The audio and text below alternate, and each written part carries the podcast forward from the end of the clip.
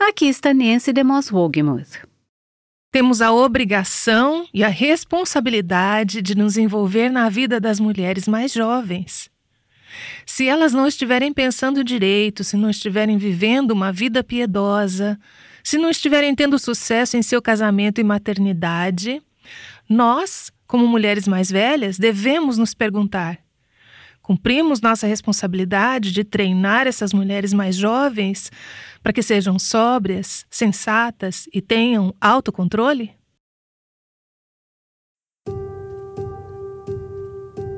Este é o Aviva Nossos Corações com Nancy DeMoss Wogemuth, autora de Mulheres Atraentes Adornadas por Cristo. Semana passada, Nancy inspirou muitas pessoas a investirem na vida de mulheres mais jovens. Hoje ela abordará algumas maneiras de como começar a fazer isso na série Adornadas Vivendo Tito 2 de 1 a 5.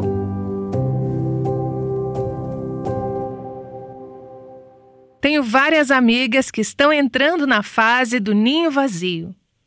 Seus filhos estão se formando na faculdade, estão se casando e saindo de casa. Essas mulheres passaram muitos anos investindo suas vidas nos filhos.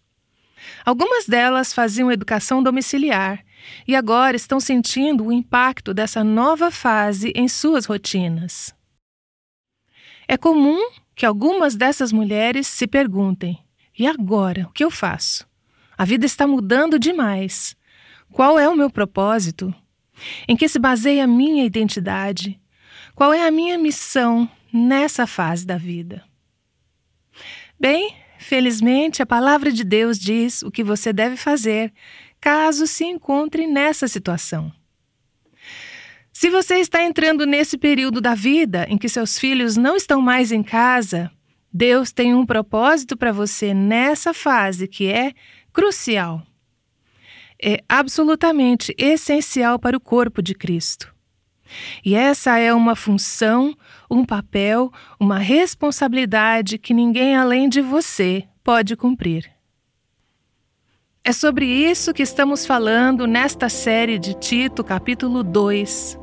Aprendemos sobre o caráter das mulheres mais velhas. No Novo Testamento, seriam mulheres com cerca de 60 anos. Porém, a idade não é tão importante quanto a fase da vida em que elas se encontram. Elas criaram seus filhos, têm sido fiéis como esposas e mães, e agora estão em uma nova fase da vida. Em primeiro lugar, Deus diz a elas que tipo de caráter elas devem ter. Vimos quem elas são, o tipo de vida que deveriam levar, o modelo de vida que deveriam oferecer para as mulheres mais jovens.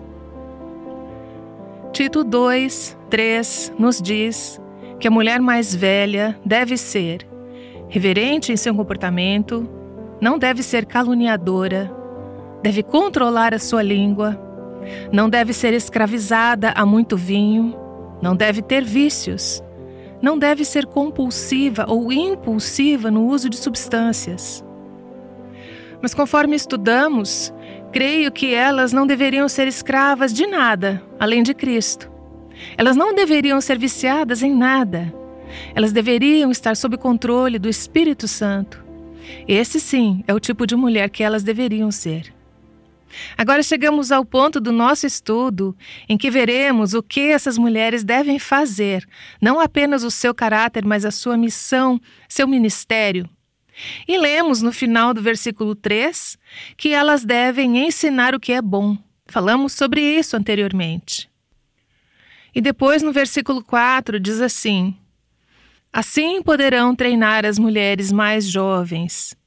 Elas devem orientar sobre o que é bom e, assim, treinar as mulheres mais jovens. Portanto, vimos aqui as mulheres que cumpriram com a sua responsabilidade de educar seus próprios filhos e agora elas são responsáveis por ajudar a treinar outras mulheres da próxima geração. Veja que o verbo treinar, traduzido em minha Bíblia, na nova versão internacional, que aparece como orientar, é uma palavra que é traduzida de forma diferente em várias versões. É um verbo. Se você quiser saber qual é a palavra grega para ele, ela é sofronizo. Esse é o único lugar onde essa palavra é usada no Novo Testamento. Já vimos essa palavra como um adjetivo, a palavra sofron. Ela foi usada no capítulo 1 e em seguida no capítulo 2, versículo 2, quando nos foi dito que os homens mais velhos devem ter autocontrole ou ser sensatos. Essa é uma palavra semelhante à palavra que estamos vendo agora, que é treinar. Você pode perguntar, mas o que elas têm em comum? Como treinar se relaciona com ser sensato ou ter autocontrole? Bem, trata-se de uma família maior de palavras, um grupo de palavras em diferentes formas. Esta palavra, em suas diferentes formas, é usada seis vezes no livro de Tito. Ao começar a estudar um livro, uma das coisas que eu faço é circular ou marcar as palavras que se repetem, que são enfatizadas. Eu presto atenção a isso. Eu circulei a palavra autocontrole no livro de Tito. Essa palavra, em suas várias formas, ocorre seis vezes.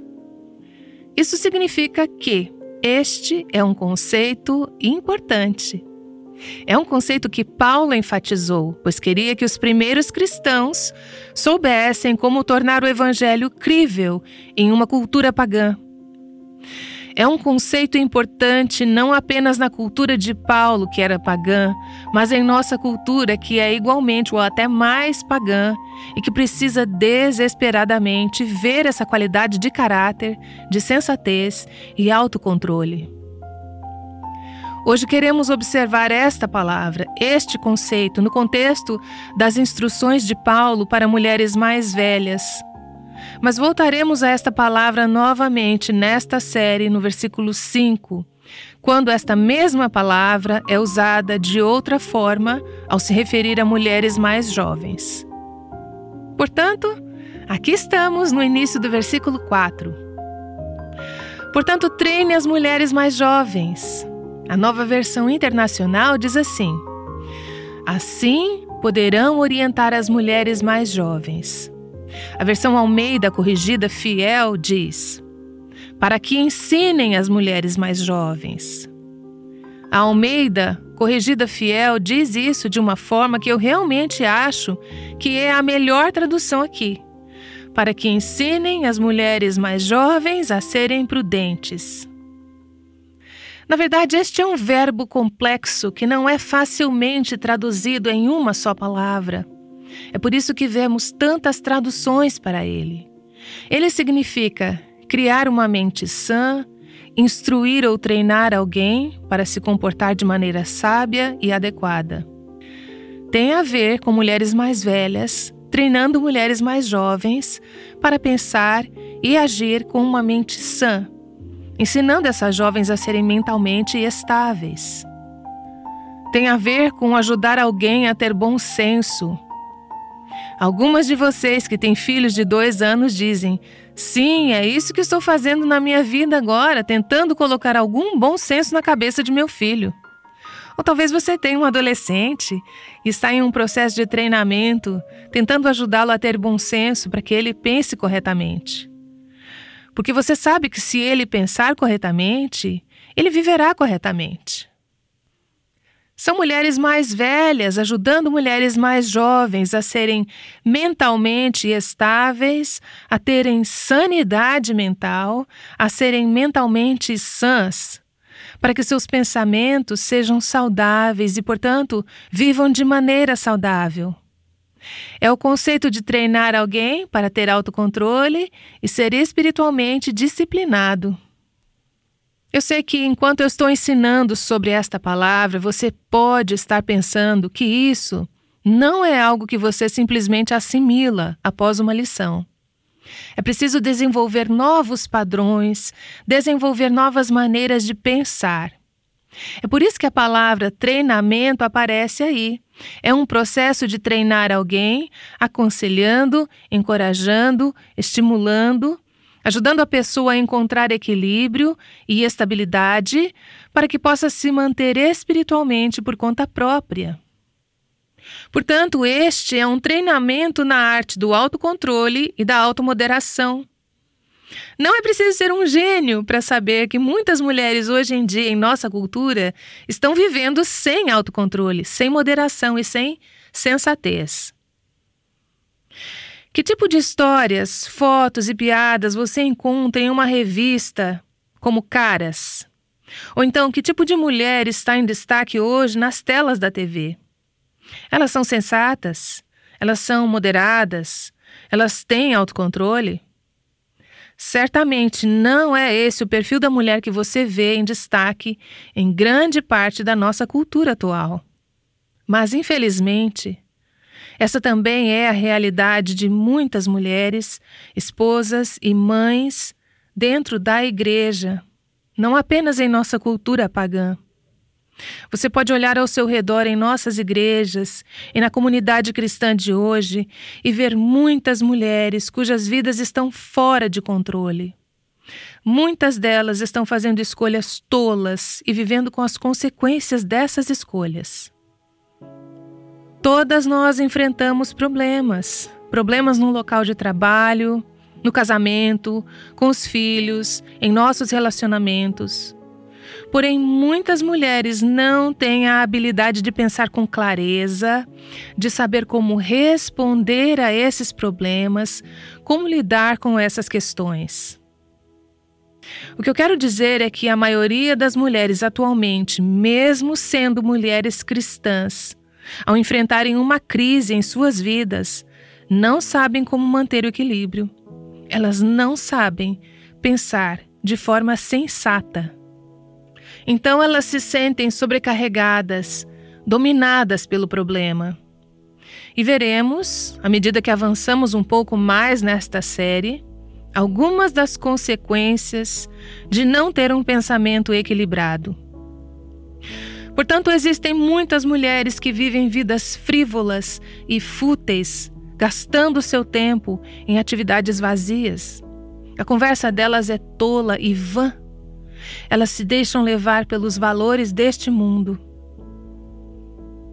Para as mulheres consideradas mais velhas, ou que estão entrando nessa categoria, existe uma tentação, isso acontece na minha própria vida de olhar para a geração mais jovem de mulheres e revirar os olhos, suspirar e pensar: ai, ah, o problema dessa geração é.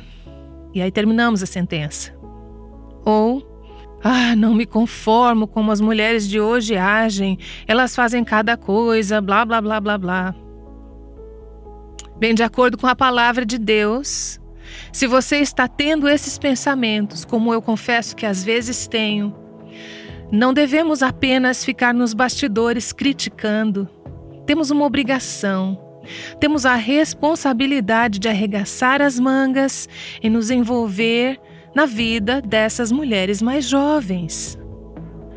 Se elas não estão pensando de forma clara, se não estão vivendo uma vida piedosa, se não estão tendo sucesso em seus casamentos ou na maternidade, nós, como mulheres mais velhas, devemos nos perguntar: cumprimos nossa responsabilidade de treinar essas mulheres mais jovens para serem sensatas, moderadas e terem autocontrole?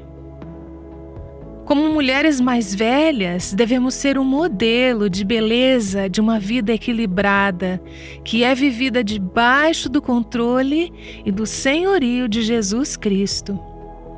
Nossas vidas deveriam estar deixando essas mulheres mais jovens, sedentas, cheias de apetite e ansiando por mais. Deveríamos estar nos aproximando delas, compartilhando vida e sentimentos, tendo um relacionamento próximo e pessoal com elas, amando, treinando, encorajando, admoestando e incentivando as mulheres mais jovens, ajudando assim a desenvolver uma vida debaixo do senhorio de Jesus Cristo. Descobri que atualmente, dependendo da forma como foram criadas, muitas mulheres mais jovens estão perdidas quando se trata de muitos aspectos práticos do casamento e da maternidade. Elas não têm ideia de como fazer um casamento dar certo ou como criar filhos. Estou me lembrando de uma amiga minha que teve seu primeiro filho aos 27 anos. Ela nunca havia segurado um bebê no colo em sua vida.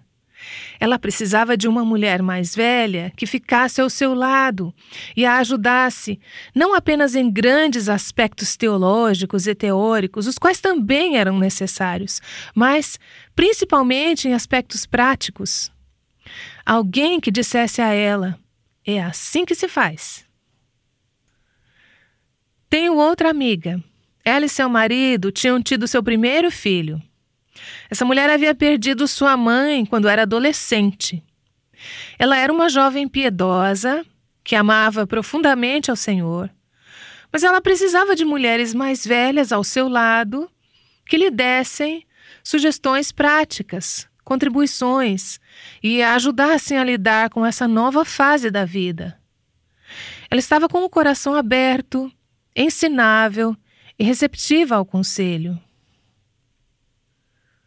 Conheço algumas mulheres mais jovens que têm esse tipo de receptividade e anseio e também são ensináveis.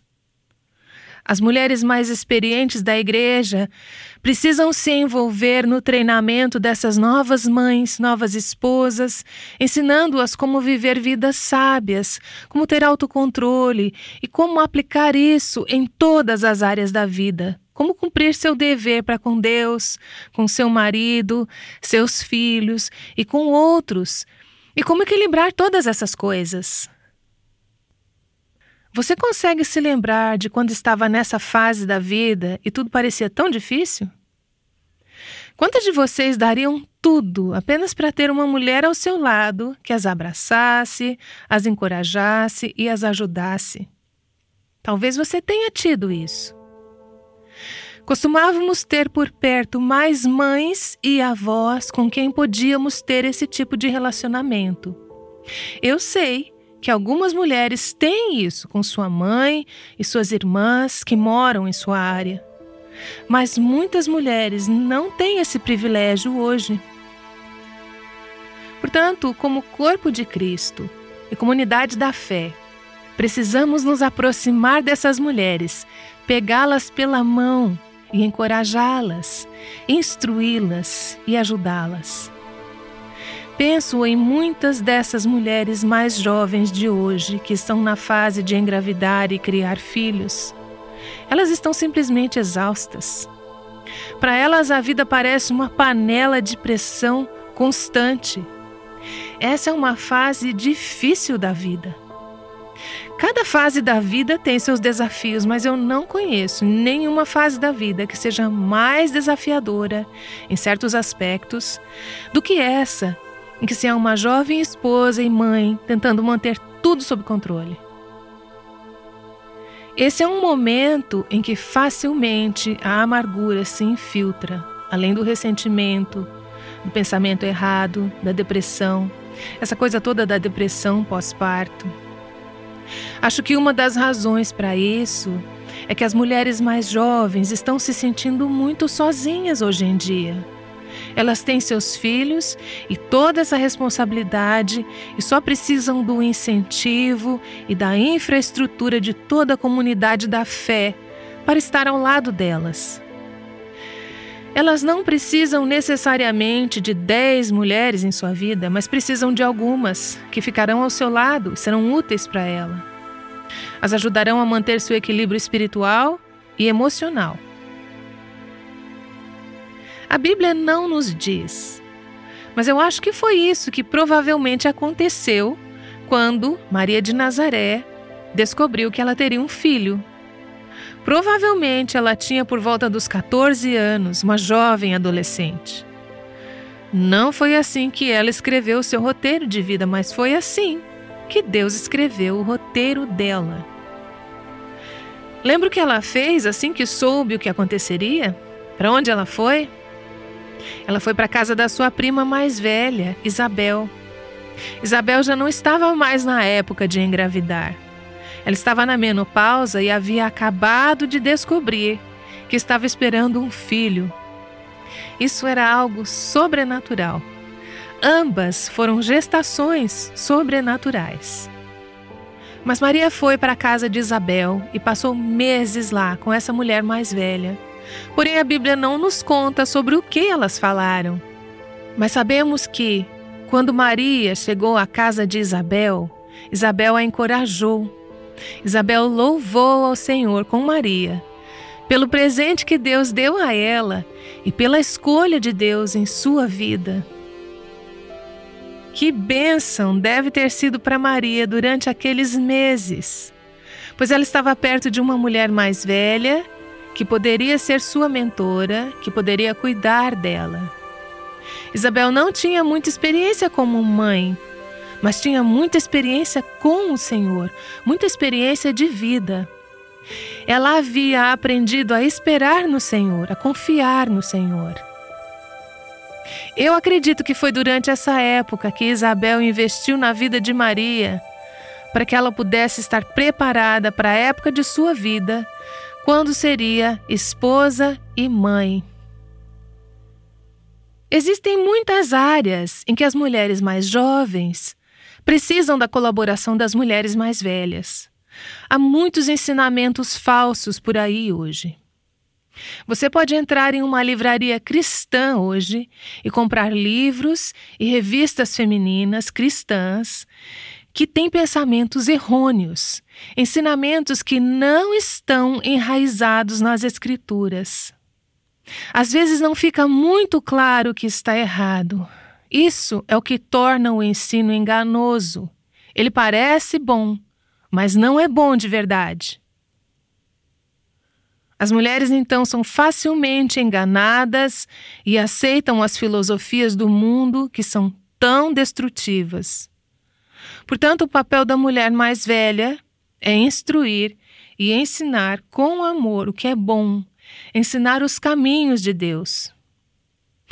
Veja o que esse tipo de mentoria envolve. Disciplina não é fácil. Ela requer força de vontade para ter um relacionamento contínuo. Ela requer paciência. Ela requer força de vontade para ser honesta como mulher mais velha, para abrir a sua vida e compartilhar as suas falhas. Ela demanda tempo. Esse processo é muito parecido com treinar uma criança. É raro ver mudanças dramáticas da noite para o dia. Não é simplesmente algo parecido com Vamos, venha e faça minhas aulas de seis semanas sobre como ser uma mulher de Deus. É algo que exige caminhar junto, estar ao lado. Leva tempo. Demanda tempo ao telefone, ou quem sabe, simplesmente compartilhar a vida, ou talvez convidar para estar em sua casa, compartilhando suas vidas. Isso demanda tempo. Então, em primeiro lugar, qual seria o desafio aqui para as mulheres mais velhas? O projeto de Deus para você que você faça as coisas de forma intencional nesta época de sua vida com relação ao seu envolvimento, que faça parte das vidas de mulheres mais jovens ao seu redor, que as leve à maturidade espiritual. Não olhe ao seu redor e diga: quem está ensinando essas mulheres? Essa é uma boa pergunta. Você deveria estar fazendo isso. Não olhe para o pastor de jovens casais ou para o diretor dos solteiros da sua igreja. Eles têm seus papéis. Mas faça a si mesma a seguinte pergunta: Qual é o meu papel na vida dessas mulheres? Ensinar o que é bom, treinar as mulheres mais jovens. Isso não é uma opção. Isso é algo que eu estou tentando fazer diariamente, através do Aviva Nossos Corações. Mas eu não faço isso somente através dos programas de rádio e dos livros que estou escrevendo. Tenho a responsabilidade, como mulher que está se tornando uma mulher mais velha, de fazer isso no contexto da vida diária eu tento fazer isso na igreja, ao telefone, durante a semana, quando me encontro com mulheres em diferentes fases da vida. Mas sabe de uma coisa? Isso não se aplica somente a mulheres que têm ministérios públicos. É algo que você deve fazer. A propósito, deixe que eu te diga: todas as mulheres são mulheres mais velhas para alguém. Pode ser que você tenha 23 anos, mas você é uma mulher mais velha para alguém de 16 anos. Então, faz sentido dizer que todas nós deveríamos estar continuamente envolvidas no desenvolvimento espiritual de mulheres mais jovens. Com quem as jovens mulheres ao seu redor estão aprendendo? Elas estão aprendendo. Quem as está treinando? Quem são suas professoras? São as mulheres da mesma idade delas? Aliás, em minha opinião, este é um dos perigos das igrejas que funcionam com a mesma faixa etária de pessoas. Muitas igrejas são organizadas dessa forma. Elas querem alcançar um segmento em particular e então elas só têm pessoas de uma determinada faixa etária. Esse tipo de igreja não é saudável. Veja, é ótimo ter pessoas da sua idade que amam ao Senhor e que estão te encorajando em sua caminhada. Mas as mulheres mais jovens precisam das mais velhas. Então, com quem elas estão aprendendo? Somente com as amigas que estão passando pelos mesmos desafios? Com a Ana Maria Braga? Com o Fantástico? Quem está influenciando a vida delas? Isso significa que, como uma mulher mais velha, você precisa ter um espírito disponível e acessível. É preciso que você seja o tipo de mulher de quem essas jovens se sintam confortáveis em se aproximar, alguém para quem elas possam fazer perguntas. Mas presta atenção: se você for uma mulher mais velha, não espere que mulheres mais jovens venham até você. Vai atrás delas, tome a iniciativa, diga: como eu posso te encorajar? Como eu posso orar por você? O que Deus está fazendo em sua vida? Faça perguntas, envolva-se. Agora eu me dirijo às mulheres mais jovens. De acordo com essa passagem, vocês têm uma responsabilidade. Qual seria ela? Você deve ser treinada, ser treinada não somente por mulheres da mesma idade, mas por mulheres mais velhas. Eu recebi um grupo de mulheres mais jovens em minha casa recentemente. Eram mulheres de vinte e poucos anos. Só estávamos compartilhando e cada uma podia falar alguma coisa. Elas estavam me contando sobre a jornada espiritual delas. Uma dessas mulheres, que tinha por volta de 20 anos, que amava o Senhor, amava o ministério, disse: Essa experiência tem sido tão boa para mim.